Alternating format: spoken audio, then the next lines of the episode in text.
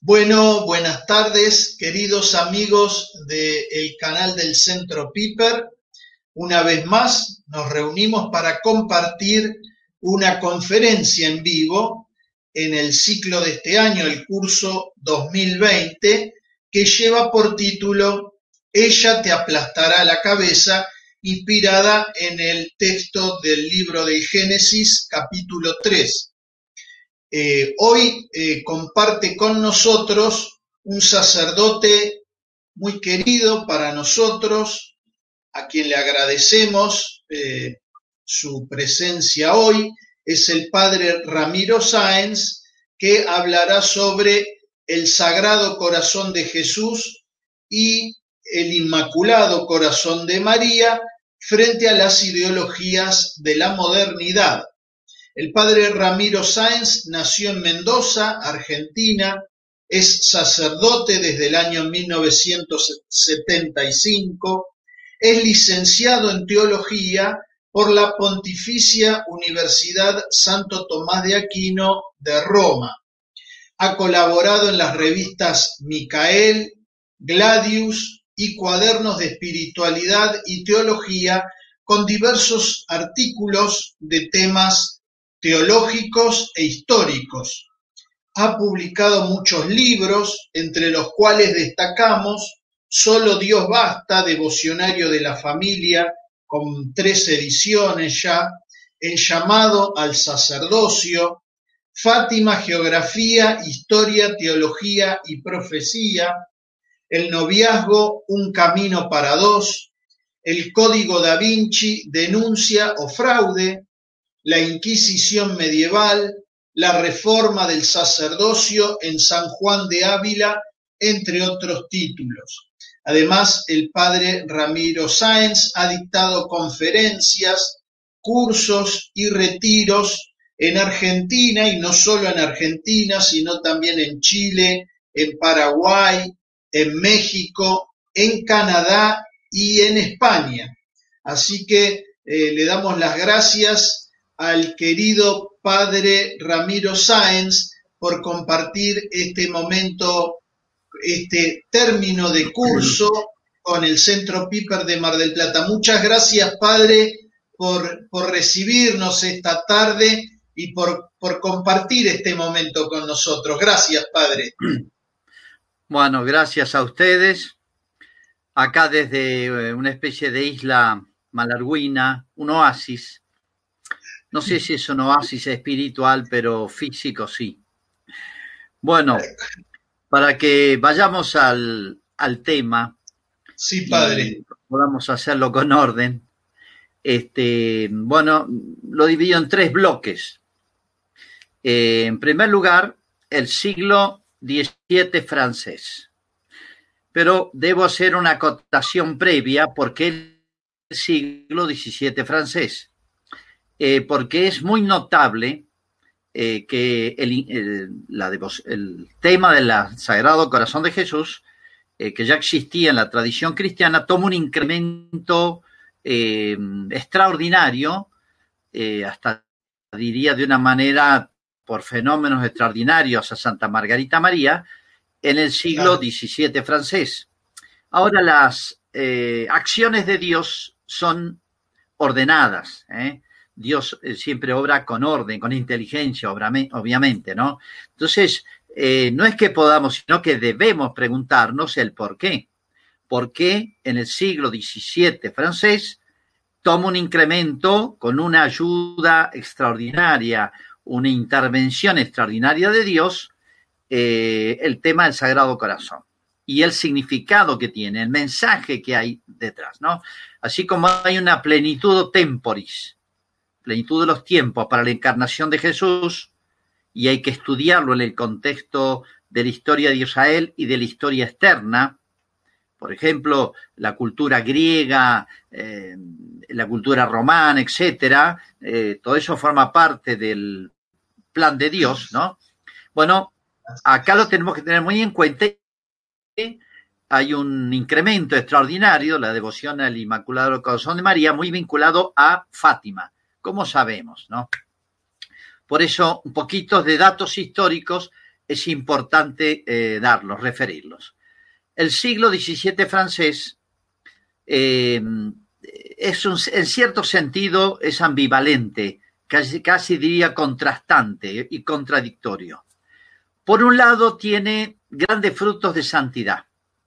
Se suele decir que el siglo XVI fue español eh, por la plenitud, no solamente desde el punto de vista cultural, etcétera, eh, político y espiritual, sino eh, que, el, bueno, en todos los órdenes, ¿no? En España, el siglo XVI y el XVII un esplendor en Francia. Pero vamos a ver que es un esplendor contrastante, en cierto sentido. Por un lado, frutos de santidad. Eh, es el siglo de San Vicente de Paul, muy conocido, es la Madre Teresa de aquella época. Eh, San Juan Eudes, muy vinculado al Sagrado Corazón. San Luis María Griñón de Montfort, este, muy conocido este, por su obra en, en el noroeste francés. Eh, Juan Bautista de la Salle y muchísimas congregaciones religiosas que han nacido en este humus, se puede decir, de este renacimiento espiritual francés. Eh, no puedo dejar de citar una cierta esplendor de los jesuitas que van a emprender en esta época la evangelización de Canadá. Y allí están los célebres mártires jesuitas canadienses, eh, franceses que mueren en Canadá de mano de los terribles este, hurones iroqueses, bueno, eran las dos tribus en conflicto, pero bueno, eh, es una de las eh, epopeyas misioneras más grandes que yo conozco en la historia. Eso no hace, no lo hace una persona sola, sino lo hace, yo diría, todo un conjunto de personas, un instituto religioso que tuviese una fuerza extraordinaria. Y fue eh, los jesuitas franceses del siglo XVII. Bueno, eh, es, un capítulo aparte genial, que no es el momento ahora de desarrollar. Bueno, eh, eso lo bueno, está el oratorio de Berul, Domolier, bueno, nacen corrientes de espiritualidad, pero por otro lado, es como la parábola de la tierra buena del, Evangelio, que puede dar lugar a muy buenas plantas, pero eh, a su vez este, muy buenas malezas. Este, lo resumo en cuatro este, eh, ideas eh, malas de descomposición, ideas que van a producir una descomposición del hombre, de la sociedad, en todos los órdenes, político, filosófico, este, mm, y espiritual, cultural, en todos los órdenes. Cuando cae el hombre, cae, se puede decir, en todas las dimensiones. Eh, uno es lo que podemos llamar el absolutismo regio. Después de la guerra de los 30 años, del año 1619 al 1648, eh, que tuvo casi, diría, por epicentro Francia. Francia era, un país importante, estaba en un lugar estratégico en Europa y eh, la guerra de los 30 años fue una guerra religiosa, católico-protestante, bueno, y Francia jugó un papel lamentable, porque el objetivo de Francia no fue que se impusiera el cristianismo, sino que se impusiera Francia. En ese momento, esto no lo hace una persona, es una corriente, un espíritu.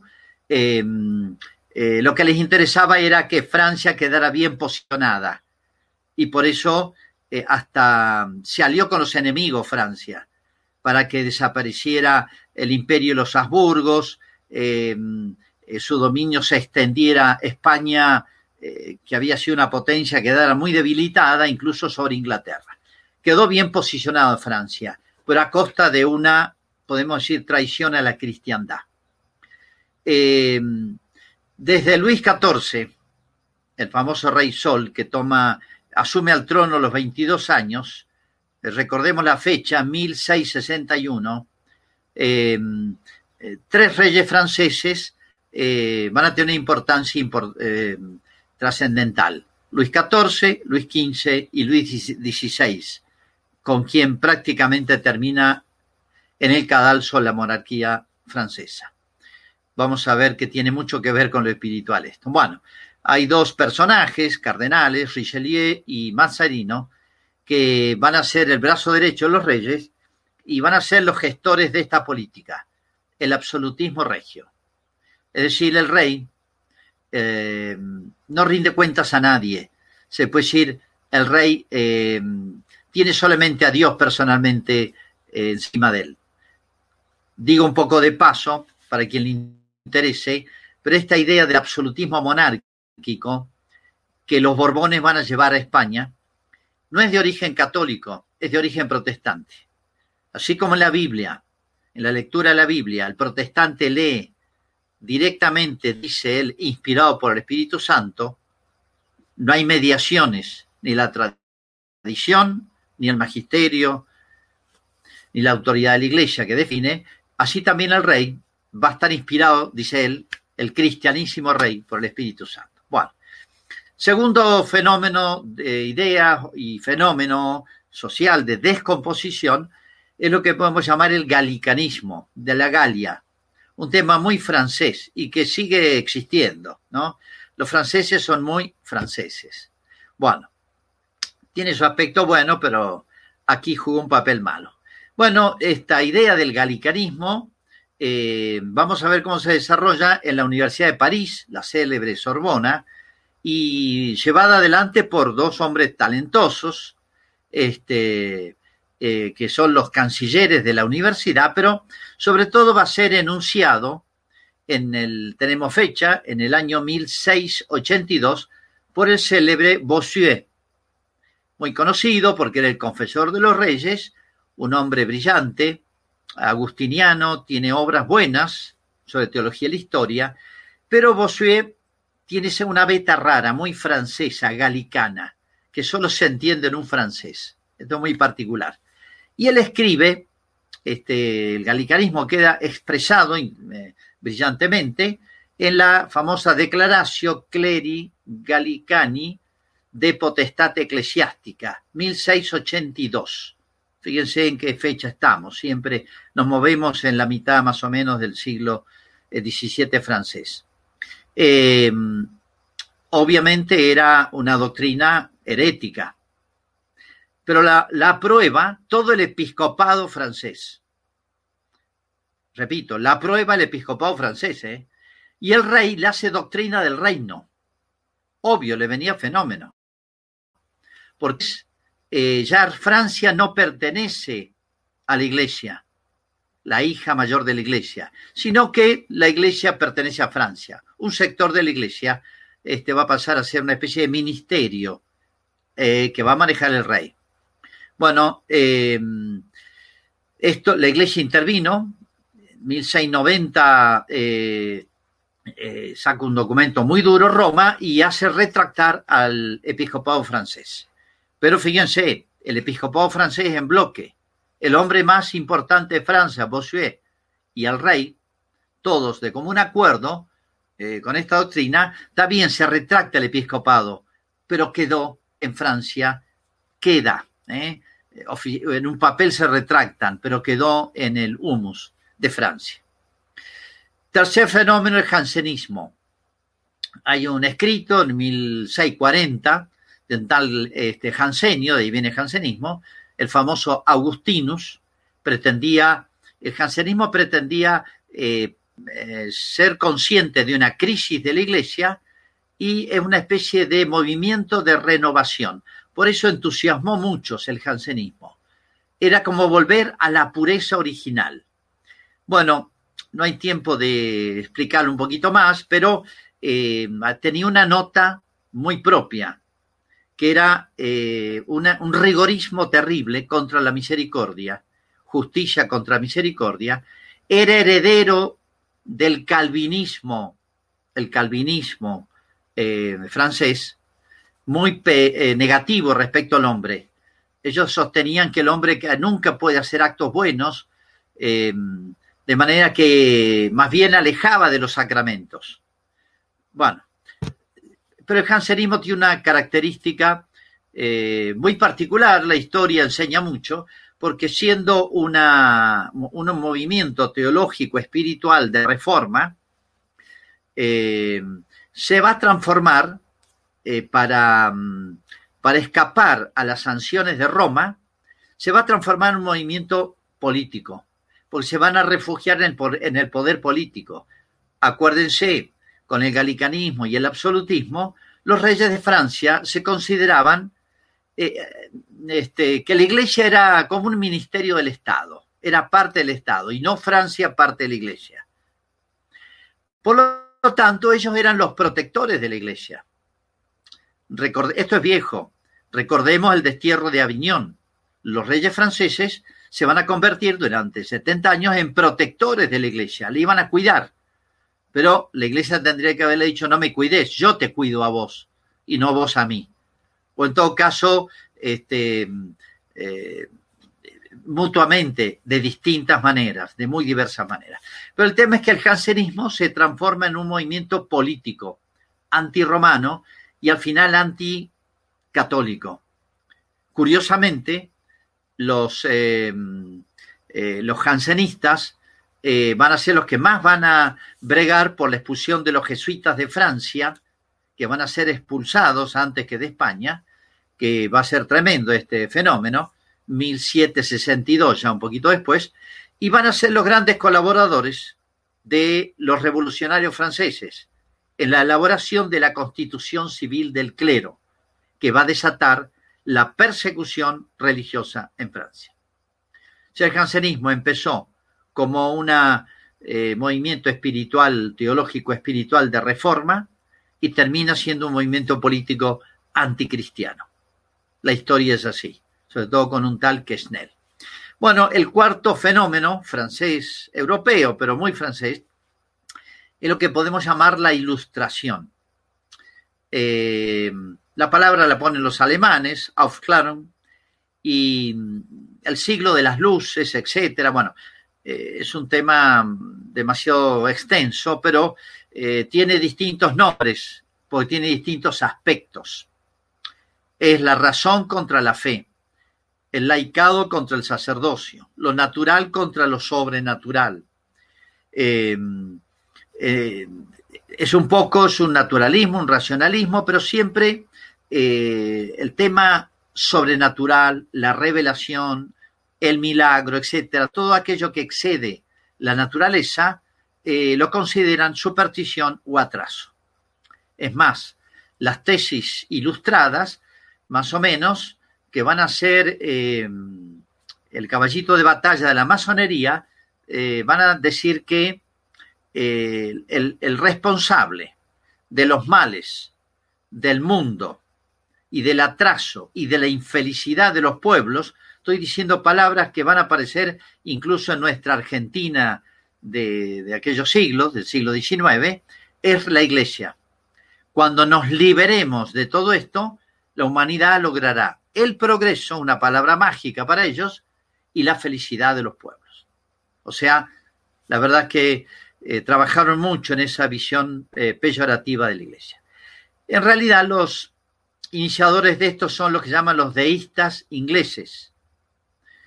Pero los franceses eh, lo expusieron muy bien. Voltaire decía que la ilustración francesa, que es la que más se propaga en el mundo y se hace famosa, tiene su origen en los deístas ingleses. Pero bueno, resumamos todo esto. Eh, son todos elementos distintos, complementarios, eh, que de descomposición, que es verdad que no estaba en la mayoría del pueblo, estaba en minorías intelectuales, este, pequeños bolsones, grupos, eh, gente universitaria, etcétera, libros escritos, pero todo eso, el error es pequeño al principio y grande al final. Está en pocos al principio, pero está en muchos al final. Eh, y bueno, para resumir, eh, puedo poner fechas, muchos discuten cuál es la fecha clave donde hay una gozne histórico, algunos dicen que es el famoso discurso del método, este libro escrito del famoso René Descartes, o Descartes, como lo decimos acá, 1637, eh, que va a ser un giro importantísimo negativo en la filosofía, Descartes eh, era católico incluso, eh, pero va a ser un daño enorme. O la paz de Westfalia, 1648. Son fechas, hay fechas claves, ¿no? Eh, pero fíjense que siempre estamos más o menos en la, cerca de la mitad del siglo XVII. Según un gran historiador, se llama Huitzinga, en, en el 1680, Francia, y podemos decir Europa, pierde su conciencia cristiana. Eh, si la cristiandad más o menos, eh, como el resto de un naufragio que daba en Francia después del embate protestante, eh, ya después de esta fecha, él pone esa fecha, pero podemos discutir cuál es, 1680, él dice, se acabó lo que quedaba de la Europa, la conciencia cristiana de Europa. Es más, pierde su identidad de Europa, queda fraccionada hasta el día de hoy. Bueno, esa es la situación de Francia. Pero bueno, si uno hubiera recorrido Francia en esos días, hubiera dicho que todo anda fenómeno. Francia era una potencia, el rey era cristianísimo rey, tenía su capilla, su confesor, iba a misa todos los días. Eh, en la iglesia, eh, la iglesia católica mm, era como la religión oficial en Francia, pero por una razón política de unidad, para que no se pelearan, para la unidad se fuerza, eh, era la fuerza de Francia. Francia inicia su expansión hacia lo que sería Canadá, después va a combatir con los ingleses y va a perder. incluso en, el Caribe va, va, a tratar de extenderse. Bueno, Estamos viviendo un momento de esplendor, pero tiene gérmenes de descomposición y de muerte. Algunos lo perciben, la gente más lúcida y más cristiana, ¿no? Bueno, y ahora entramos en un segundo bloque, capítulo, para poner un poquito de orden, que es esta eh, eh, extraordinaria manifestación, muy especialmente Santa Margarita María de Alacoque.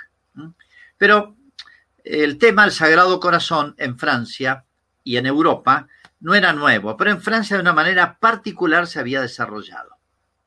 Obviamente, no es algo nuevo. En la Iglesia nunca hay algo totalmente nuevo. Eh, ya desde los medievales,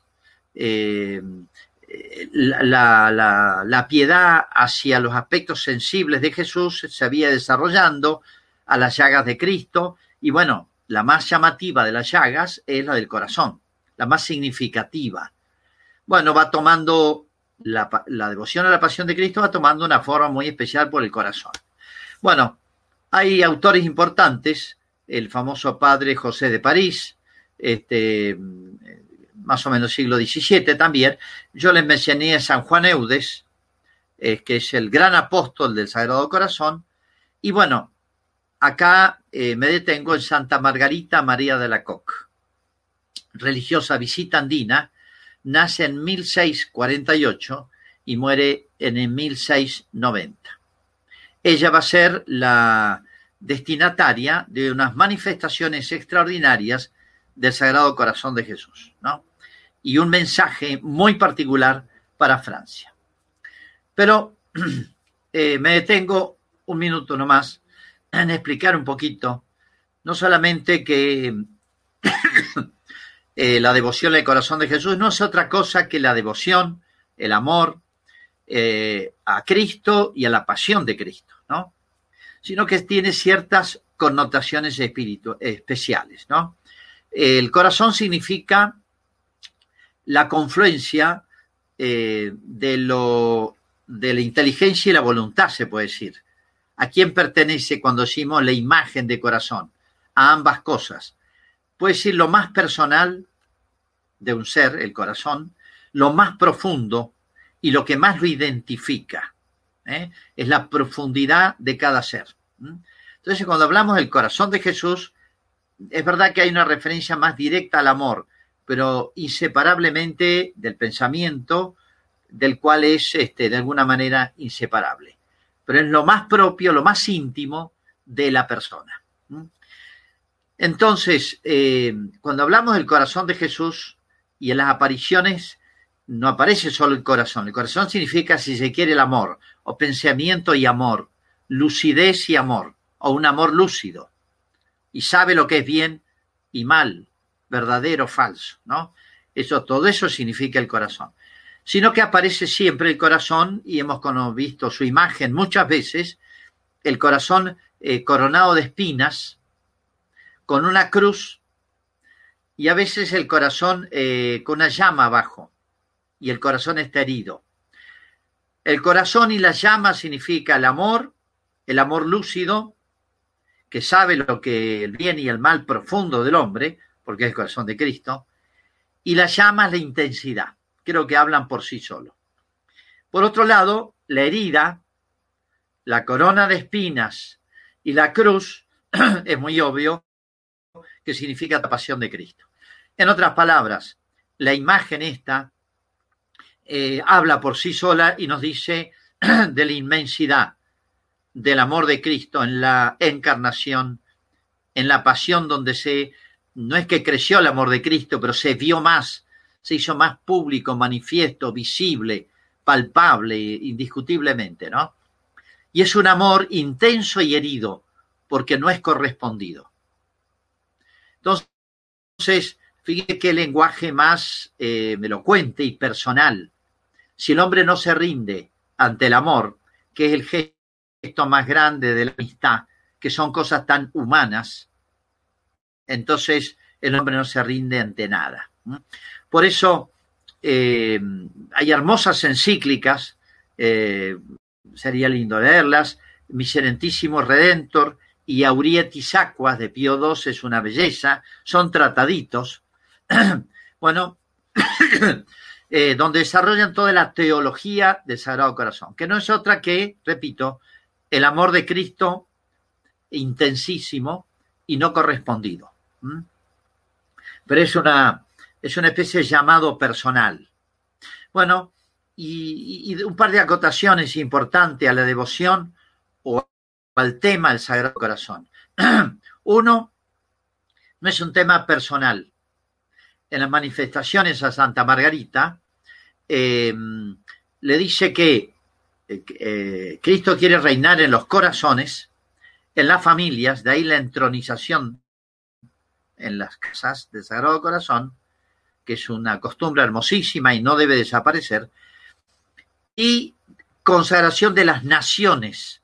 Cristo debe reinar. Esto es muy importante después la Cuas Primas, la encíclica del reinado social de Cristo, de Cristo Rey.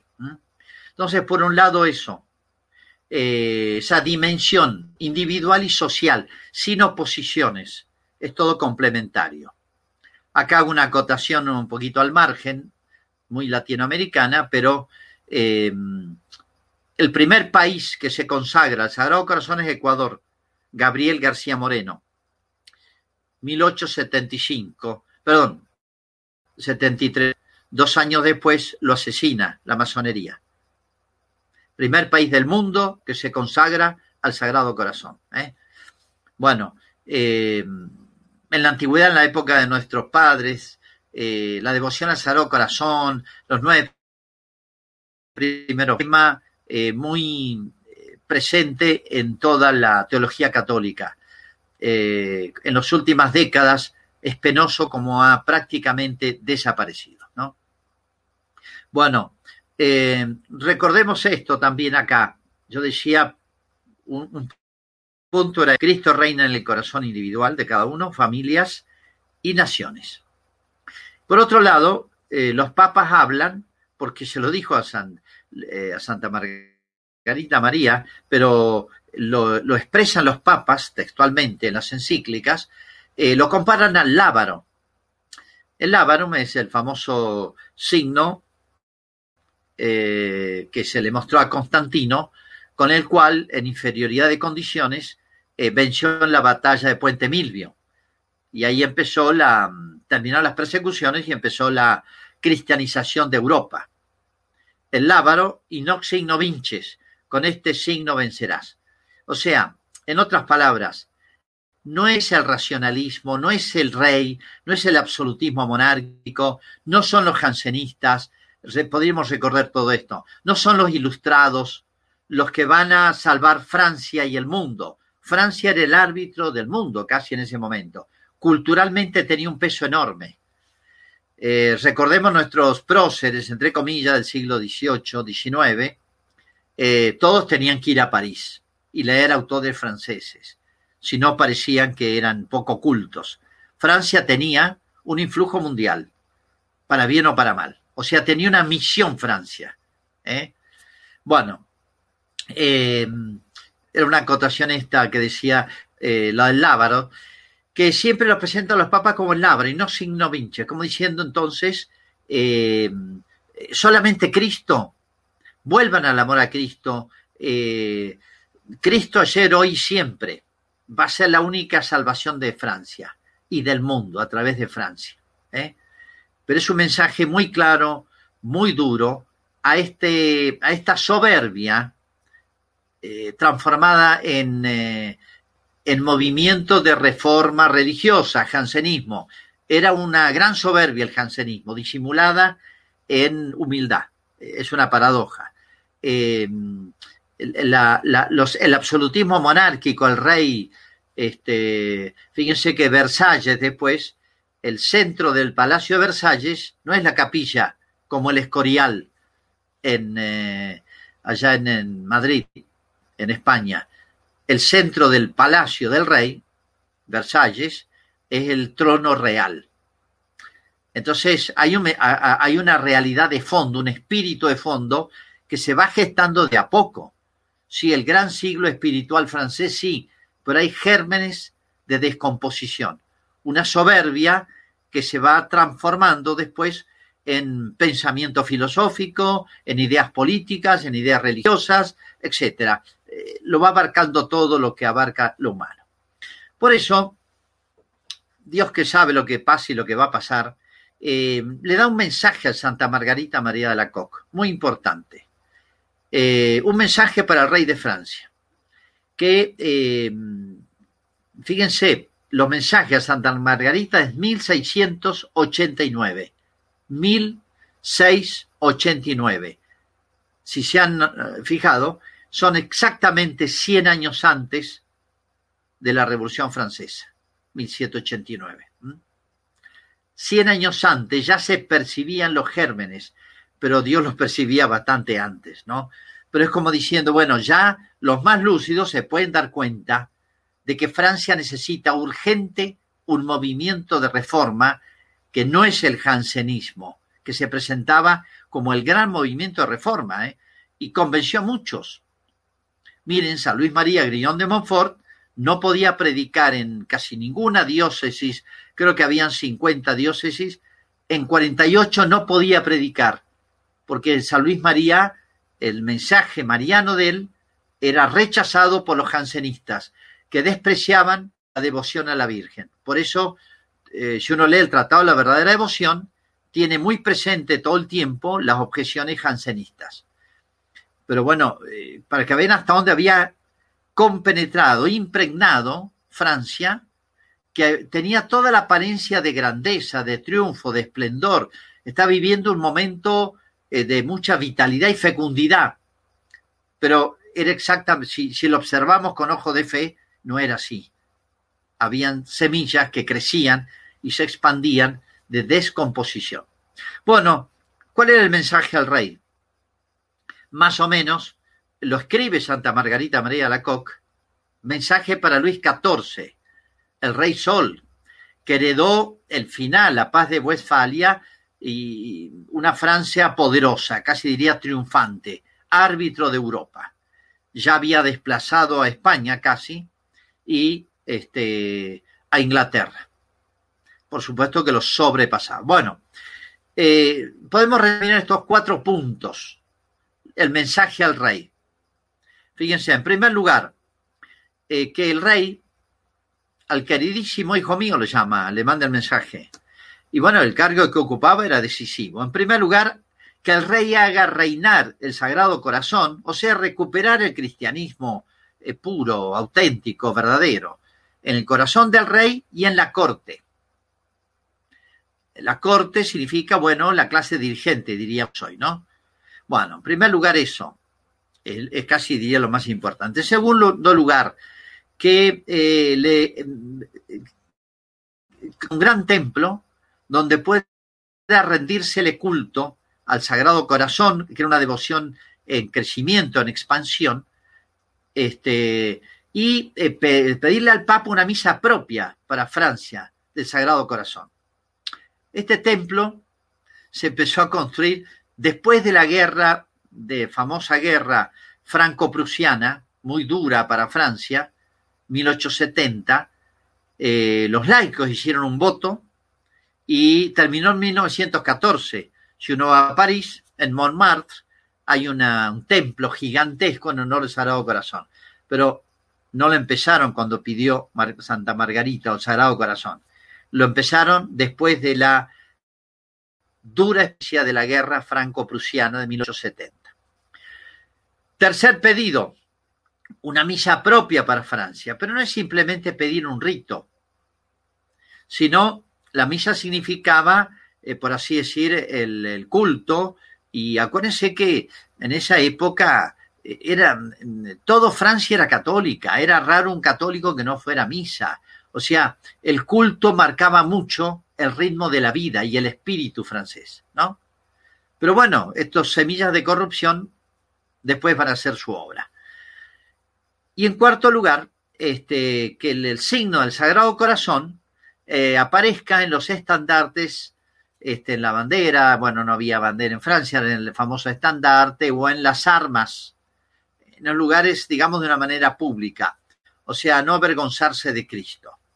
Y no era solamente un signo externo, sino eh, debiera ser mm, eh, antes estar en los corazones de los reyes, de la corte y de los franceses, del pueblo, que a través del culto, de la misa, del templo, todo eso se impregne de lo que debe ser eh, nuestras obligaciones de amor, de consagración, de devoción a Cristo. Bueno, o sea, era una gran propuesta, una gran propuesta, eh, que por un lado la estaba haciendo los santos, como San Juan Eudes, San Luis María, eh, pero una gran puesta de que la clase dirigente, episcopado y el rey y la corte, eh, una gran propuesta de reforma de la iglesia y de la sociedad, inseparablemente. Las dos cosas van muy íntimas. El episcopado francés se había hecho galicano, se había hecho jansenista, la verdad es que estaba acompañando este movimiento de descomposición de una manera eh, muy disimulada, porque exteriormente hacían signos de rebeldía tan manifiestos. Pero las cosas no andaban bien. Bueno, ¿se hizo algo de esto? No, bueno, la gente buena, santa, eh, siguió adelante, hicieron sus, este, eh, las grandes órdenes religiosas hicieron su obra evangelizadora, pero eh, uno ve que el pedido del Sagrado Corazón a Santa Margarita María tocaba puntos vitales. El rey y la corte, el episcopado, la misa, el templo, etcétera, bueno, y de ahí a todo el pueblo. Nada se hizo de esto que se pedía Santa Margarita, ¿no? O, fíjense la paradoja, cuando mm, María Antonieta y Luis XVI están en la cárcel eh, después de, eh, cuando empieza la Revolución Francesa y ellos al principio la acompañan, pero cuando llega un momento el rey se convierte, se puede decir, y dice hasta aquí llego. Los revolucionarios lo meten preso y lo guillotinan. En la cárcel, ya casi para salir, Luis XVI, con la ayuda del confesor, redactó un texto que se conserva, recogiendo todos los pedidos que el Sagrado Corazón le hacía a través de Santa Margarita. Y muchas promesas, le hizo no sé cuántas promesas al rey, pero consagró Francia, hizo esos votos, esas promesas en la cárcel. Ya era tarde. De ahí salió para ir a la guillotina, él y María Antonieta. ¿Mm? Cien años después, exactamente, Francia no cumplió con su misión histórica. Bueno, eh, no puedo obviar aquí un episodio fantástico, eh, tal vez, eh, no sé si muy conocido poco conocido, eh, que es el de los, la rebelión de los campesinos de Vendée, del oeste francés.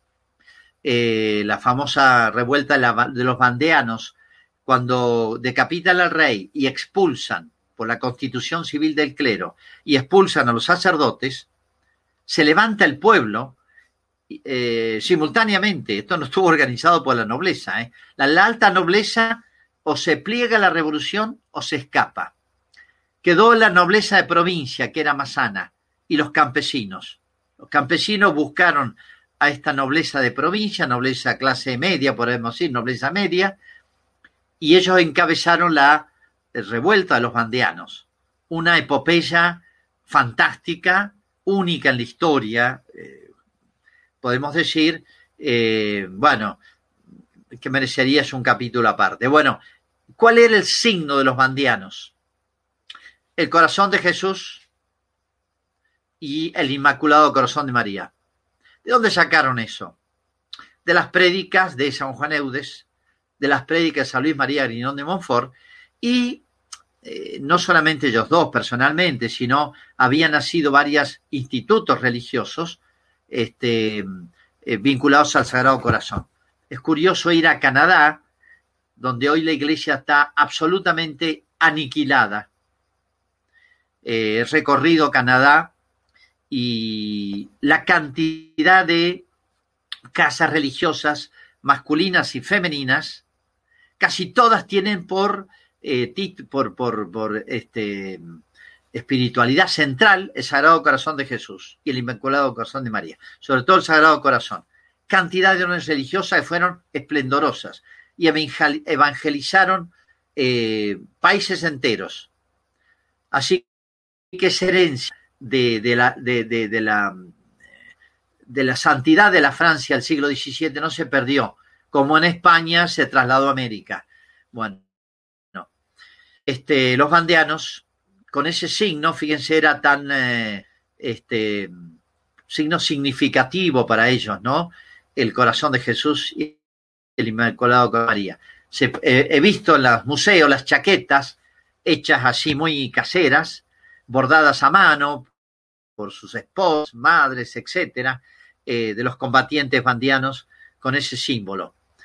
Eh, creo que es una era lo que quedaba de la Francia católica, pero ya eh, ellos fueron aniquilados en cierto sentido. Bueno, esto es un tema aparte.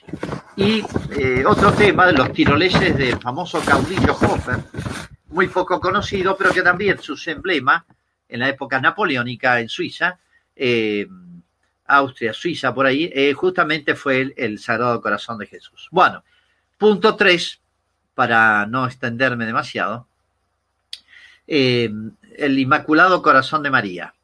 Entonces, resuma lo dicho, en el, plan de Dios, este acrecentamiento de la devoción al Sagrado Corazón, y de una manera extraordinaria en Santa Margarita María, era un mensaje que eh, er-, era decisivo y trascendente para Francia y yo diría Europa y la humanidad. No atendió Francia a tiempo este llamado de Dios, este, este clamor de Dios, podemos decir, eh, tan eh, evidente, tan obvio. Es más, aunque no hubieran existido las apariciones las manifestaciones a Santa Margarita María, cualquier hombre lúcido y de fe tendría que haberse dado cuenta, Francia es protagonista de Europa y necesita una reforma urgente, religiosa, político-social, ¿eh? en todos los órdenes. Bueno, traslademos eso al siglo XX. No me voy a detener porque, bueno, me he extendido mucho en cómo eh, la ilustración, por así decir, eh, va a dar un paso más pues son movimientos dinámicos, obviamente. Y eh, de la ilustración, de los principios de la ilustración, naturalmente van a ser lo que podemos llamar la ideología. Una de cuyas versiones es la marxista-leninista. Pero la ideología tiene muchísimas formas. hoy muchos creen que al caer la cortina de hierro, eh, se acabó el marxismo en el mundo. No, dirá alguno, queda la fórmula, las formas gramscianas, el marxismo cultural. Hay que ir más atrás. La ilustración, cuyo paso siguiente es una de las variantes del marxismo-leninismo en Rusia, es parte de lo que podemos llamar la ideología que está viva hoy.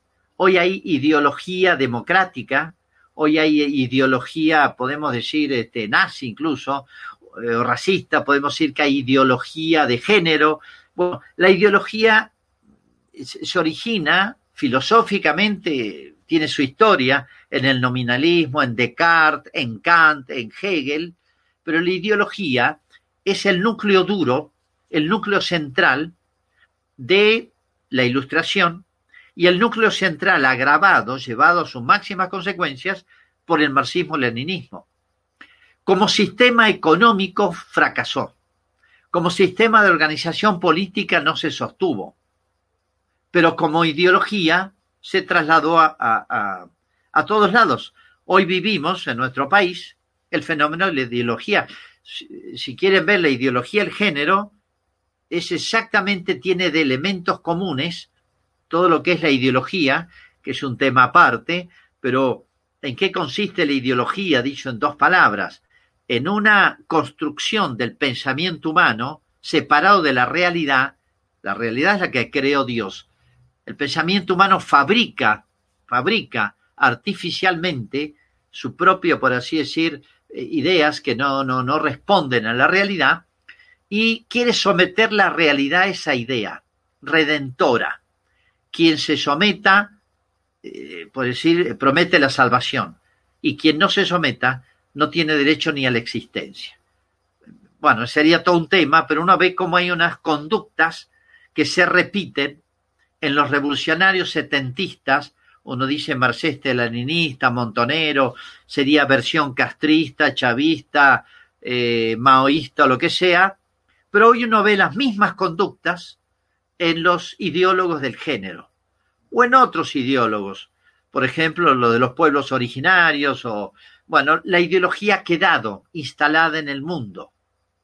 Es decir, es una prolongación agravada, extendida de la ideología de la ilustración, que es un paso de separación de Dios. Bueno, Fátima, es todo un tema, pero eh, no es que, así como Margarita, Santa Margarita María no inventó el tema del Sagrado Corazón y la devoción, ya estaba y tenía siglos, pero le dio un auge y una fuerza extraordinaria y un sentido, por así decir, de, de, renovación y de reforma de la iglesia y de la sociedad histórico y, bien encarnado en Francia y dio sus frutos en los que quisieron, ¿no? Eh, así también el siglo XX tiene una receta extraordinaria eh, en Fátima. No es que el tema del Inmaculado Corazón lo inventó eh, la Virgen y se lo trasladó a, a los chicos de Fátima como una especie de novedad. No, es tan antiguo como la iglesia y, y al lado del corazón de Jesús nace el Inmaculado Corazón de María, la devoción. En el siglo XX va tomando un auge, eh, se podría estudiar la historia, eh, vieron congresos marianos vinculados al Inmaculado Corazón, bueno, pero en Fátima toma un auge extraordinario. No olvidemos las fechas, así como no olvidemos las fechas de Francia y el Sagrado Corazón, no olvidemos la de Fátima. 1917. Hay varios fenómenos, unos muy notables y otros tal vez menos y otros que se me escapen, pero mm, al menos hay tres que quiero resaltar. 1917 se aprueba la constitución en México de Querétaro, que cuando se aplique, se va a aplicar un poquito después, va a generar la terrible persecución a la iglesia y la respuesta de los cristeros. Es la primera guerra ideológica y, y, el martirio sistemático en América en toda su historia. Es importantísimo la revuelta de los cristeros, lo que motivó la revuelta de los cristeros. Bueno, esto nace en el 1917 con la cristiana me dicen que es peor que incluso que la soviética, la de Querétaro. 1917, bicentenario de la fundación de la masonería. Eh, bueno, el tema es muy obvio. Pero sobre todo lo más impactante es la revolución rusa, el octubre rojo. Recuerden que Lenin hizo un primer intento que le falló y después el octubre rojo es el triunfo. Bueno, Fátima es el anti, es el octubre blanco.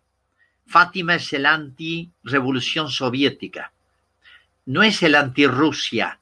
Rusia es un pueblo que hasta fue eh, muy eh, religioso, ortodoxo, pero bueno, la religión rusa es realmente notable y conservan la tradición de una manera extraordinaria. Bueno, pero 1917 triunfó y uno se sorprende hasta qué punto eh, la cristiana o religiosa Rusia se doblegó por las fuerzas del mal, eh, por, el leninismo, y realmente destruyó no solamente Rusia, sino naciones enteras. Bueno, 1917 nadie pensó, acuérdense que estamos en el, la guerra de la Primera Guerra Mundial, el 14 a 18 había comenzado, bueno, hay todo, toda una historia interna en Portugal que no me quiero detener, pero Portugal estaba aniquilada por una revolución primero este, liberal, masónica, que asesinó a la familia real para acabar con la monarquía y los restos de cristianismo en Portugal, y después hubo una contrarrevolución interna socialista, este, anarquista, eh, que terminó de sumir a Portugal en el caos, en todo sentido. Y para colmo es arrastrada a la Primera Guerra Mundial, no teniendo ningún interés este, nacional es arrastrado los pobres portugueses a combatir en los peores frentes. Eh, los portugueses están deshechos. En este contexto, acaba de entrar en guerra, están llevando los primeros soldados, se aparece el ángel a los chicos y después la Virgen. O sea, el momento en el cual se produce Fátima es un momento muy significativo, ¿no? Este, en un pequeño pueblo. Bueno, eh, ahí aparece el tema muy este, fuerte del Inmaculado Corazón de María. Eh, lo resumo un poquito. En, la segunda aparición, quiero leerle estos textos. Eh, en la segunda aparición de la Virgen, le leo lo que, el relato de Lucía. Dice, Él quiere establecer en el mundo, le habla la Virgen a los chicos, quiere establecer en el mundo la devoción a mi Inmaculado Corazón. A quienes la abracen, le prometo la salvación y estas almas serán amadas por Dios como flores puestas por mí para adornar su trono. Es el encomio de la devoción eh, y de todo lo que significa, que bueno, es en paralelo a lo que decíamos del corazón de Jesús. Inmaculado corazón de María, inmaculado es un término eh, negativo, que no tiene mácula. Pero ese es el aspecto negativo, no tiene pecado original, ni pecado mortal, ni pecado venial pero hay que ver el aspecto positivo. María es la, criatura humana que, eh, ¿por qué, se, eh, eh, se, retarda nuestro acercamiento a Dios por las virtudes teologales? Justamente por el pecado y las consecuencias del pecado. En María no hubo ningún retardo. Por eso es muy significativo un principio que da Santo Tomás de Aquino. Dice, que cuando si un alma no tuviera ningún obstáculo para dirigirse a Dios, que es el pecado o las consecuencias del pecado, que hacen actos tibios, etcétera, en nosotros, el crecimiento sería uniformemente acelerado, como la caída libre de los cuerpos. Lo dice Santo Tomás. Este, bueno, en ella, desde el primer instante de la concepción, creció, no tenía obstáculo. Inmaculado significa no tenía obstáculo. Entonces en ella la perfección, el amor a Dios, las virtudes teologales, especialmente la caridad, eh, eh, han transformado completamente esta criatura humana, haciéndola, sin dejar de ser humana, una criatura absolutamente celestial. Entonces, Inmaculado Corazón de María significa la grandeza de María, la, perfección de María y, la, eh, por así decir, esa relación personal, que antes la referíamos a Cristo. El cristianismo es Cristo es adherir a Cristo. y a la enseñanza de Cristo. Pero no es adherir a una, un estilo de vida, a una cultura, a, a ciertos principios filosóficos de vida, no. El cristiano es ante todo el que adhirió a la persona de Cristo, al amor de Cristo, se hizo amigo de Cristo, aunque parezca una palabra un poquito este, superficial, pero es, muy profunda, yo llamo amigos. Bueno, María me ofrece eso. Y el corazón inmaculado de María también está coronado de espinas, así lo ven los chicos, y es un amor dolido, no correspondido, pero es un amor de madre. El corazón de María es fuente. ¿eh? Sigo el texto. Me gusta estos textos. Dice, mi inmaculado, le dice a Lucía, inmaculado corazón será tu refugio y el camino que te conducirá hacia Dios. En dos palabras, refugio contra, eh, podemos ir, eh, la otra ciudad, hablando el lenguaje de San Agustín, la ciudad de Satanás, o la otra bandera, hablando el lenguaje de San Ignacio, o los enemigos del alma, como quieran llamarlo. Será refugio, el corazón de María, ¿no? Eh, es hermosa esta expresión, ¿no? Que se usa hasta en el orden humano. Y camino, es refugio contra el mal, y camino hacia el cielo en dos palabras sencillas que le entiende un niño, se lo dijo a, los chicos niños, se entiende la misión de María. Será mi refugio y camino que te conducirá Dios. Esta frase, en los momentos más difíciles de su vida, que los pasó Lucía, no dejó de recordarlas y dice que fue su eh, consuelo y fortaleza. Sigo.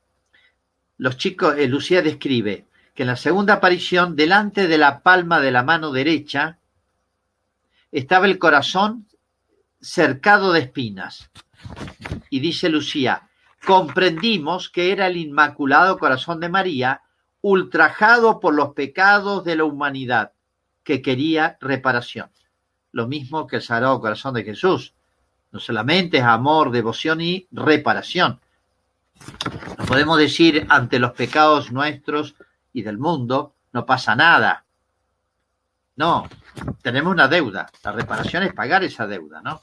El, María también exige esa reparación, pedía reparación.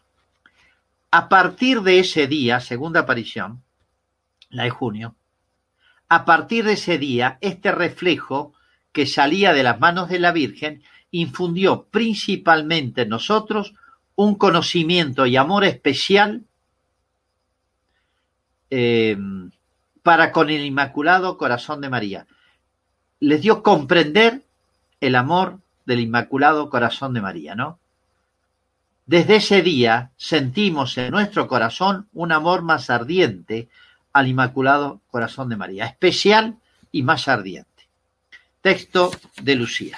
Muy importante, porque en la aparición siguiente, la de Julio, es donde está el famoso secreto en tres partes, donde habla que después de mostrarles el infierno, después de mostrarle un panorama del siglo XX y XXI, diría yo, de, dice, ¿cuál es la solución? Eh, eh, el corazón inmaculado de María. O sea, María, es como el lábaro. El lábaro era, ¿se acuerdan que les decía que era es, y no signo vince, con este signo vencerás, le dice era, era Corazón de Jesús. O sea, Cristo es el único que puede reformar la iglesia y la sociedad, volviendo la auténtica, auténtica amor y devoción a Cristo. Ahora agrega algo que todos sabemos, pero eh, eh, el aspecto de mediación de María. Eh, María puede salvar al mundo. Pero hay otra cosa muy particular. Pide la consagración de Rusia. Después de las seis apariciones, donde en, la de julio es el gran mensaje, el gran secreto en tres partes, donde está esa célebre frase, mi inmaculado corazón triunfará, como diciendo, miren, el, el, Cristo y María, Cristo y yo, diría la Virgen, vencimos el mal. Por más que le muestre el infierno, por más que le muestre la guerra mundial y la posible segunda guerra, si el mundo no se convierte, eh, la última palabra la tiene el triunfo de Cristo y de María mi inmaculado corazón triunfará. Tiene difícil interpretar esta frase, hay, muchas versiones, muchas interpretaciones. Pero bueno, eh, la Virgen le dice, vendré a pedir. En el año, pasa el tiempo, año 17, damos un salto, mueren los dos más pequeños, Lucía vive, está consagrada, está noviciado, la vigilia, ¿eh? en la vigilia, o sea, la, la, noche eh, anterior, el sábado de la noche, en que ella está en oración a las 12 de la noche, bueno, eh, ese día se le manifiesta el pedido de la Virgen de la que es el cuando el, el mismo día en que el Papa va a promulgar la encíclica Quas Primas. Todos sabemos que esa encíclica es la famosa encíclica de Cristo Rey. Bueno, eh, el Papa dice, es una encíclica sobre el Sagrado Corazón, la Quas Primas. El corazón de Cristo debe reinar en el mundo. Es ese aspecto de lo que yo les decía de reyesía. O sea, Cristo tiene derecho a todo. ¿eh? Los títulos de Cristo son este, más que suficientes. Y el mundo moderno ha expulsado a Cristo de la sociedad. Lo ha echado al interior del corazón o a la sacristía o a nada. Lo ha expulsado del mundo, de la creación. Y así nos va.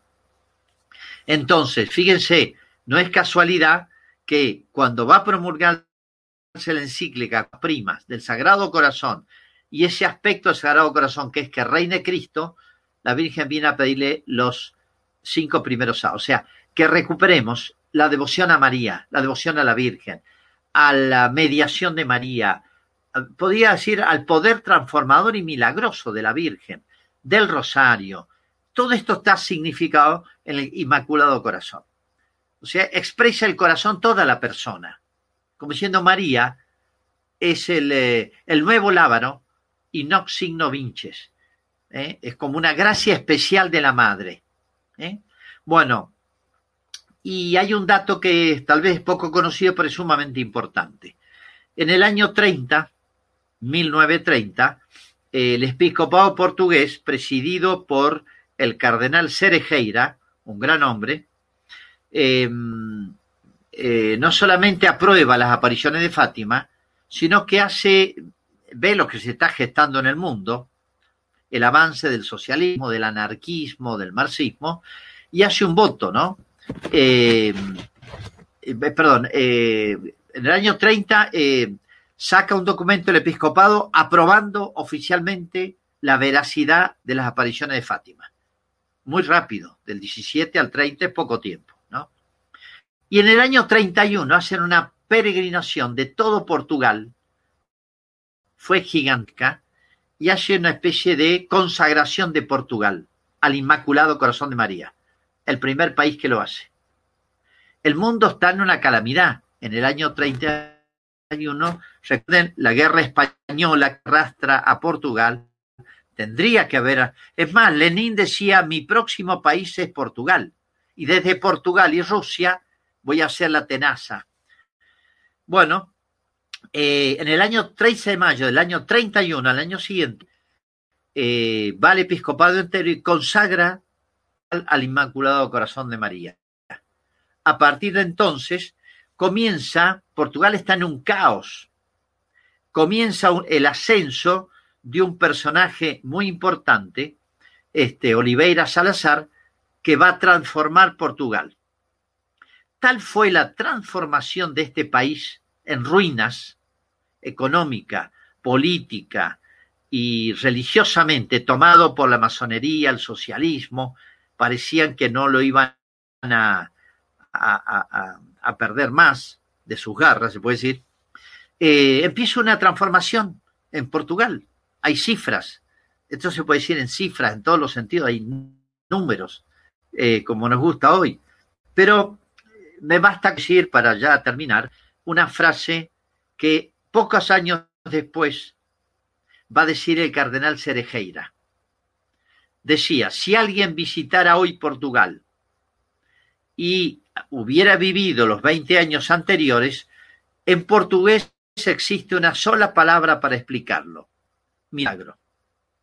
O sea, en otras palabras, a ver si se entiende, Portugal, se lo dice la Virgen a Lucía incluso, Portugal, que tomó en serio Fátima, que se consagró, todo el episcopado lo hizo y el pueblo, fueron 300.000 personas al santuario.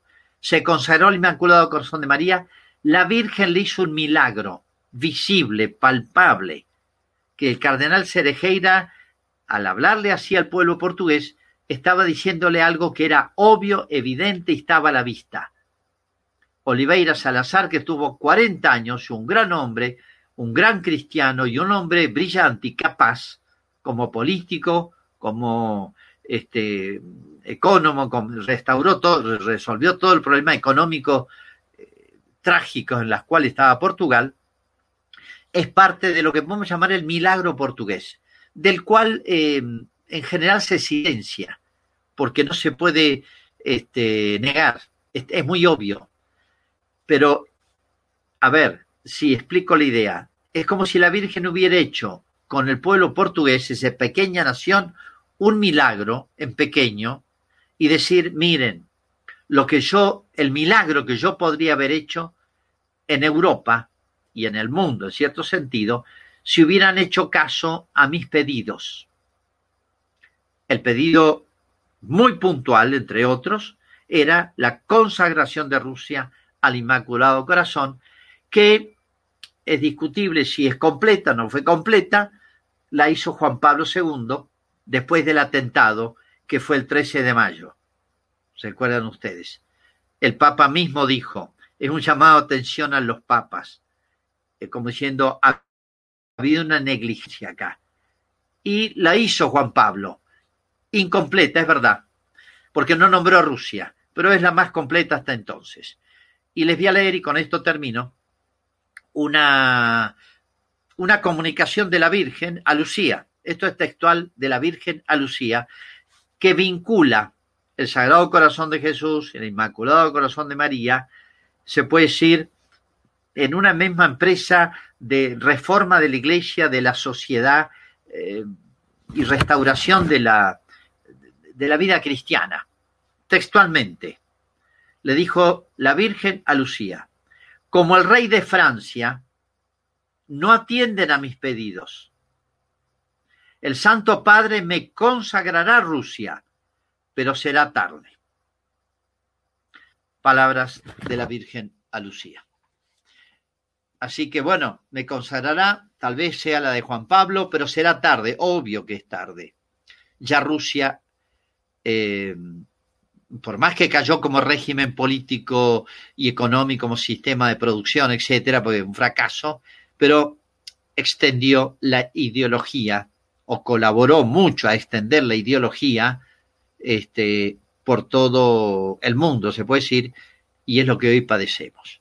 Pero bueno, vuelve a ser el corazón de Cristo, sea eh, la persona de Cristo en toda su profundidad de hombre, Dios, redentor, mediador, el corazón inmaculado de María, o sea, María, con todo lo que ella ha expresado en el corazón, la única solución a todos los problemas del mundo. O la iglesia salva al mundo o nadie puede salvarlo.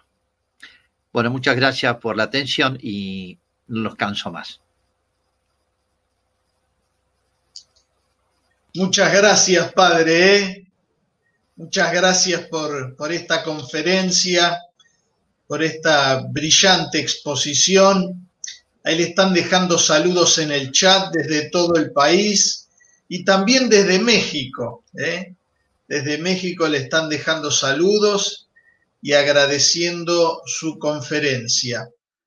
Eh, padre, es curioso cómo como la Virgen, usted dijo, y también el, Sagrado Corazón, eh, han hablado de sucesos históricos 100 años antes de, que ocurran y han alertado eh, sobre estos problemas.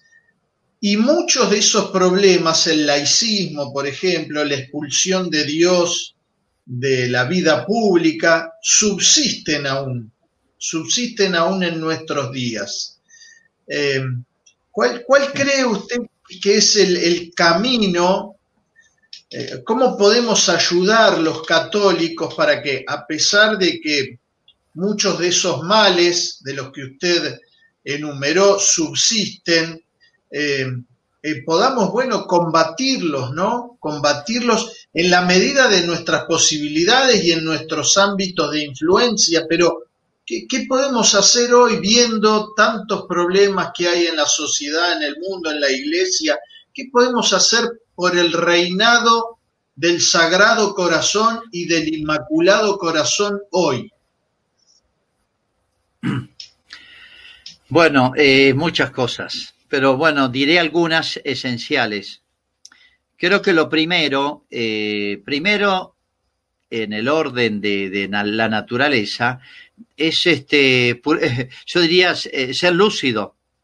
Hoy hay que hacer un esfuerzo muy grande, cultural o intelectual, de mm, poder entender lo que pasa en el mundo, lo cual significa profundizar temas teológicos, profundizar temas históricos, por más que no seamos ni filósofos ni historiadores, pero hay muy buenas exposiciones que para un hombre creyente y de buena fe eh, están a su alcance, pero son indispensables. O sea, lo primero, acuérdense, lo primero que hizo Cristo eh, fue enseñar. Rabí, Raboní, maestro. O sea, todo empieza por la inteligencia, la cabeza. Eh, si no das ideas, eh, bueno, no las había... Es la visión teológica de la historia, el proceso de la evolución moderna, los pasos que ha dado, qué temas toca, etcétera. Si no hacemos un mini curso, bueno, para eso está la familia, para eso están esta charla, para eso están los libros. Hay muy buenos autores, sobra bibliografía, todo empieza por la cabeza. San Pedro decía, debemos los cristianos saber dar razón de nuestra esperanza. O sea, un cristiano tiene que ser una persona lúcida. El catecismo básico. Obviamente que eh, eh, ahí está en semilla todo, pero hace falta una visión teológica de la historia, del mundo, de la realidad, y que exige un plus hoy, porque todo está cuestionado todo, todo. Si hubiera un mundo, una, un clima, un ambiente de cristiandad, si yo viviera en el año 1200, 1300, bueno, todo es, todo lo, las ideas buenas, eh, la visión teológica de la realidad estaría en el ambiente, se respiraría en el ambiente, se adquiriría con solo crecer y ver. Pero hoy veo lo contrario. Exige un esfuerzo esto. Lamento, pero hay que hacer un esfuerzo. ¿eh? Y con mensajito de WhatsApp y cositas no alcanza. ¿eh? Hay que volver a leer. con lo cual no quiero este, menospreciar este sistema este, tan útil hoy que estamos usando a distancia y que nos permite llegar a donde no. Pero todo se suma. Pero no le escapemos al libro y a los buenos autores. Bueno, hay que empezar por ahí. Si no, eh, es difícil dar un paso. Segundo, eh, eh, San Juan dice, lo que vence, esta es la victoria que vence al mundo.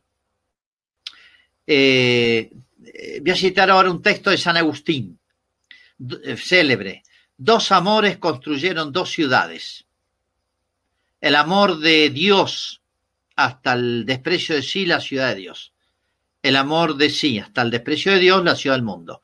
La famosa de Civitate Dei, las dos ciudades es un tema clave el de San Agustín hoy, que está en versión militar en San Ignacio, las dos banderas, es lo mismo. Pero bueno, eh, es parte de la visión teológica de la realidad, pero eh, darse cuenta en esto, dice San Agustín, ¿qué es lo que me hace adherir a Cristo? Y yo diría a la Trinidad, a Cristo y a María, las virtudes teologales, la vida teologal. ¿eh? San Ignacio cuando habla de eh, las dos banderas, y San Ignacio militar, ¿eh?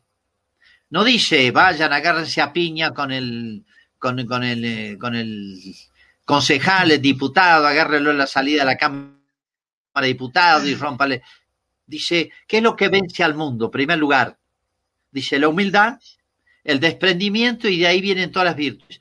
Está hablando de las virtudes cardinales que disponen a las teologales. O sea, nuestra victoria que vence al mundo es la fe, dice San Juan.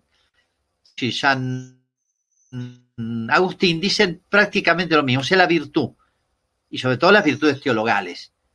Esa es la victoria que vence al mundo, ¿no? Pero eso no quita que mm, sepamos dar el buen combate, el que es profesor en su cátedra, el alumno con sus compañeros, no sé cómo lo hará, eh, el, que está en un equipo de básquet con sus amigos. Miren, cuando uno ve cómo se convirtió el imperio romano o cómo se convirtió la sociedad en la época del imperio romano, uno queda de lado. El esclavo convertía al dueño y el dueño al esclavo, iban junto al martirio. Se convirtió en centurión romano, un, este, de la guardia de los pretorianos. Este, eh, un dato arqueológico, ¿no? La guardia donde estaba el cuartel de la guardia pretoriana, en el, ahí en el, en el Monte Palatino, hay una burla a un soldado pretoriano. O sea, ¿quién lo hizo cristiano al, pretoriano? Que era la guardia de élite del emperador. Estoy hablando del siglo I. Bueno, en la, palestra de Pompeya, que desapareció en el año 79, es impresionante ver en la palestra donde entrenaban los, les gustaba el deporte a los romanos, bueno, este, hay una inscripción, en, las casas estaba el Cabe Canem, cuidado con el perro. Y acá dice, cuidado con los cristianos, como si fueran perros. Se ve que había cristianos en Pompeya.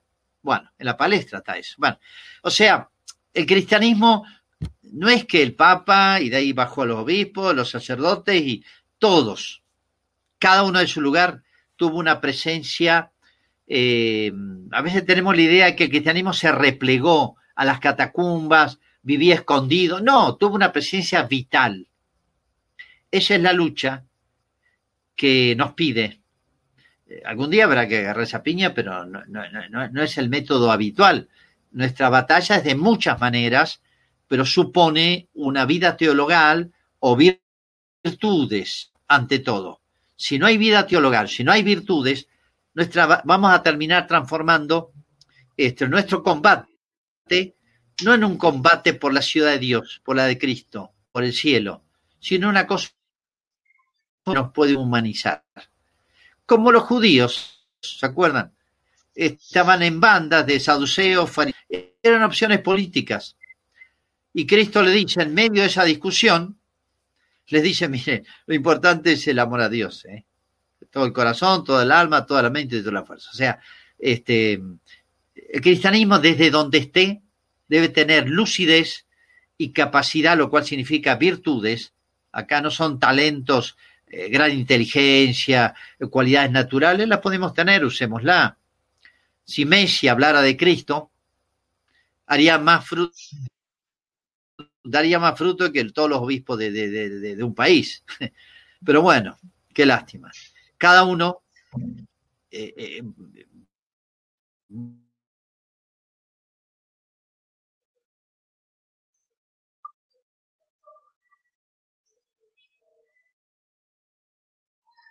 Padre, no sé si nos escucha usted ahí, creo que se nos cortó la transmisión.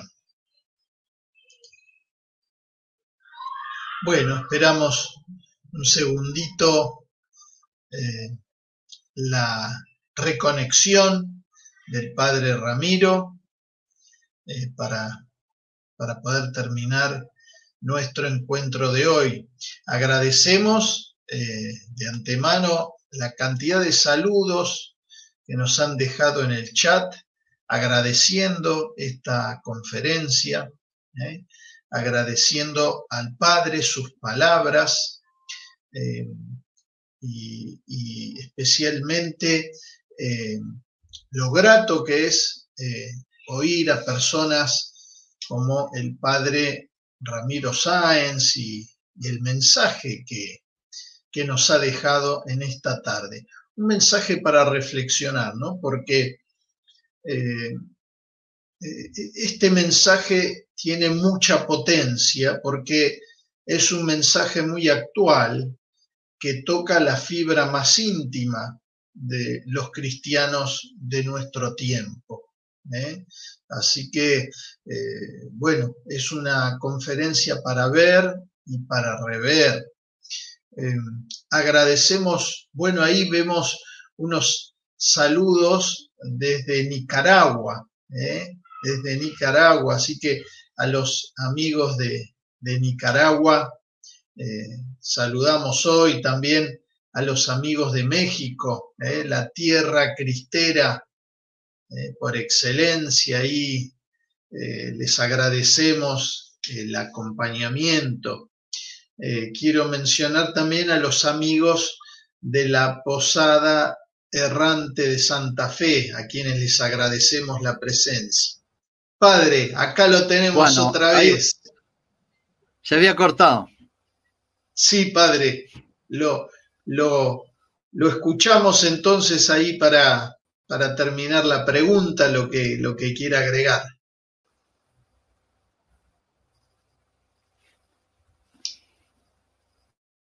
¿Me escucha, padre? A ver. Sí, sí. Ah, perfecto, perfecto. Ahí eh, estábamos leyendo, mientras hubo el corte, algunos mensajes.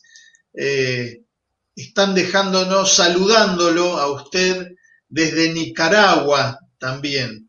Y desde, desde todo el país, desde toda la Argentina, agradeciendo sus palabras eh, y, la, la esperanza que ha transmitido a través de, esta conferencia, Padre. Eh, le hago eh, una última pregunta, Padre. Eh, bueno, tenemos para, para profundizar en, en, teología de la historia, tenemos la obra magnífica, grandiosa, extraordinaria del Padre Alfredo Sáenz, sus libritos, su historia de la Iglesia, la conexión, la nave y las tempestades que tanto bien nos ha hecho al alma. ¿eh? Eh, y que le agradezco, Padre, que, usted haya, haya, citado también a San Agustín. Tantas veces eh, lo hemos escuchado acá en Mar del Plata al Padre Alfredo enseñarnos con, con, esos textos. Así que le agradezco mucho, Padre. Eh, eh, quería hacerle esta última pregunta. Usted se ha dedicado a estudiar las apariciones de Fátima, tiene dos libros sobre eso, ha dado muchas conferencias y eh, ha señalado la importancia no solo de los mensajes de la Virgen, sino también los mensajes del ángel de Portugal, que prepararon luego los mensajes eh, de, la mismísima Virgen, y también se ha referido a mensajes posteriores al año 1917 eh, que recibió Sor Lucía en diversas oportunidades, incluso ha hablado también de este, de este último libro que salió publicado por las carmelitas del, del, monasterio donde vivió Lucía y fue posterior a su muerte, con algunos mensajes eh, muy interesantes que, profundizan aún más el mensaje del año 1917. Es decir, que usted es un especialista eh, en, en, esta aparición de la Virgen Santísima y queríamos preguntarle si usted tuviera que elegir algo de todo ese mundo, porque es un mundo, es un universo, eh, Fátima eh, y el Inmaculado Corazón de María. Eh, si usted tuviera que elegir una frase, unas palabras de la Virgen para esta Argentina de hoy, del año 2020, con, con tantos problemas, con, con tanta desazón, con tanta falta de virtud, también entre los cristianos tenemos que hacer ese mea culpa. ¿Qué, ¿qué palabras elegiría? ¿Cuál, cuál piensa usted que sería eh, de esas palabras de la Virgen el mensaje más urgente para la Argentina de hoy? Bueno, me pones en un apuro, pero diría, eh, para resumir, Fátima, Fátima, como bien lo has dicho, es un fenómeno gigantesco es la aparición más importante de la historia de la humanidad de la Virgen, por muchas razones que, bueno, las doy en mi libro, no lo voy a cansar ahora. Pero es más importante la historia por algo. eh, por algo, por muchas razones, ¿no? Eh, los motivos de credibilidad, los milagros, las profecías. El milagro fue profetizado. Eso es solamente la resurrección de Cristo. Los santos no profetizan sus milagros. Eso es raro. Bueno, hay muchas cosas, Fátima. Fátima es un fenómeno gigantesco. Son las apariciones del ángel, las posteriores, la consagración de Rusia. Bueno, es, es muy Pero Fátima es un grito del cielo para mí. No es un mensajito, es un grito clamoroso del cielo eh, y un llamado a la trascendencia. Dios mostró a Dios primero, los chicos tuvieron la experiencia de Dios, por así decir, mística, eh, en las apariciones del ángel. Son importantísimas. Y después vieron el infierno. Pero por diciendo, eh, el, sentido de la trascendencia que se ha perdido, ¿eh? el más allá, el para siempre. Fátima es, ese grito, ¿no? Y yo si tuviera que decir algo sería, qué difícil, uno está tentado a decir muchas cosas, ¿no? la despedida de la Virgen, lo que más impresionó a los chicos fue el, gesto y el sentimiento de María cuando les dijo, no ofendan más a Dios que ya está muy ofendido. Pero no es solamente el texto, yo lo puedo decir así y no muevo a nadie. Pero cuando lo dijo la Virgen los impresionó tanto a los chicos el sentimiento, pero claro, lo dice el corazón de María, es, hay una distancia infinita. Bueno, y yo diría el rosario. Dios hace milagros. Hizo un milagro en Portugal en cierto sentido en España, lo quería hacer en el mundo y lo puede hacer en la Argentina. Ojalá que así sea, Padre. Ojalá que así sea. Padre, y el Rosario es un tema, ¿eh? sí, el Rosario ha hecho milagros desde su nacimiento con los albigenses, Santo Domingo, etcétera, el rosario ha hecho milagro con los musulmanes muchas veces. El rosario ha hecho milagros en Polonia, eh, poco antes de la Segunda Guerra Mundial. Hubieron cosas milagrosas. Y la ocupación de Austria, eh, milagrosamente por los soviéticos después de la guerra, los aliados se hicieron los tontos y un capuchino hizo una, una campaña con el rosario y los soviéticos se fueron sin que los empujaran los aliados, ¿eh? Iban a quedar en Austria. Bueno, el rosario hace milagros. La Virgen. Padre, muchas gracias porque este es un tiempo... Sí, padre, lo escucho. No, que hay, hay muchas cosas. Bueno, es difícil resumir en una palabra, pero eh, Dios nos pide que uno dice, la Argentina no tiene arreglo. y la verdad que uno lo analiza un poquito, no tiene arreglo. Llevamos siglos de decadencia. El mundo no tiene arreglo y se va. Pero hay otra cosa, digo, Dios hace milagros, pero además para hacer los milagros, fíjate, hay una política eh, de la Trinidad muy interesante de Cristo. En las bodas de Caná, el milagro lo hizo Cristo, pero le pidió, dice, hagan algo. Traigan un poquito. Eh, eh, podría haber hecho Cristo de cero todo. No, no, traigan el agua, le dijo. Algo, algo tiene que hacer ustedes. En la multiplicación de los panes dice, bueno, traigan lo que tienen. No dice lo hago de cero, lo podía. Hagan algo ustedes. Bueno, hicieron nada, unos pescaditos y unos, y unos panes y lo multiplicó y sobró. Lo nuestro, lo mío en la Argentina, nada. Pero esa nada Dios la multiplica. Muchas gracias, Padre.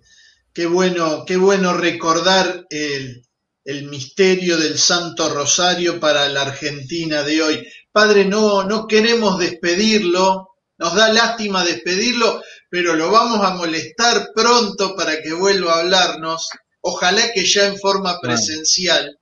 Eh, pero no queremos despedirlo si, estamos vivos, si Dios quiere, si no nos vamos de este mundo antes, pero mm, no, no queríamos despedirlo hoy, Padre, primero agradeciéndole eh, su tiempo, su valioso tiempo, es es muy reconfortante, Padre, escucharlo y queríamos pedirle para finalizar entonces que nos, que nos bendiga de parte de Dios. Bueno, que la bendición de Dios Todopoderoso, Padre, Hijo y Espíritu Santo, descienda sobre todos vosotros y permanezca para siempre. Muchas gracias a ustedes, saludos a los que saludaron. Ojalá nos pudiéramos ver en algún lugar, en algún momento.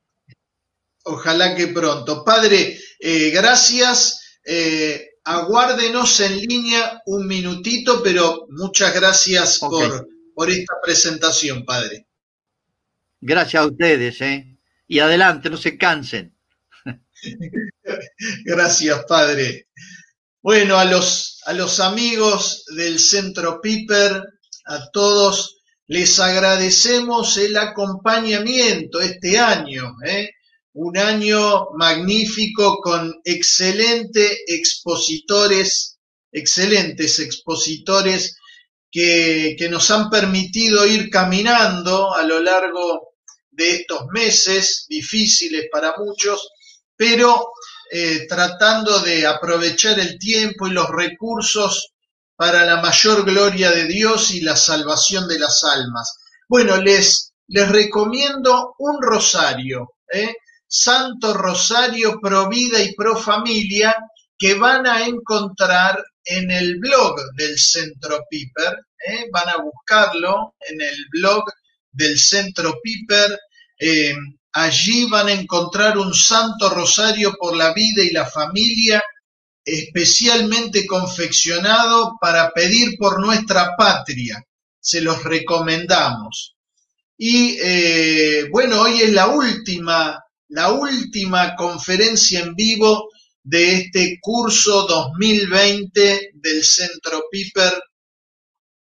Eh, agradecemos a Dios, agradecemos a la Santísima Virgen la posibilidad de haber compartido este año con todos ustedes eh, y, por supuesto un deseo de, de que Dios los acompañe y que con la ayuda de su gracia podamos reencontrarnos, reencontrarnos en el ciclo 2021. Muchísimas gracias a todos por el acompañamiento, por la cercanía, por las, las llamadas, por el aliento.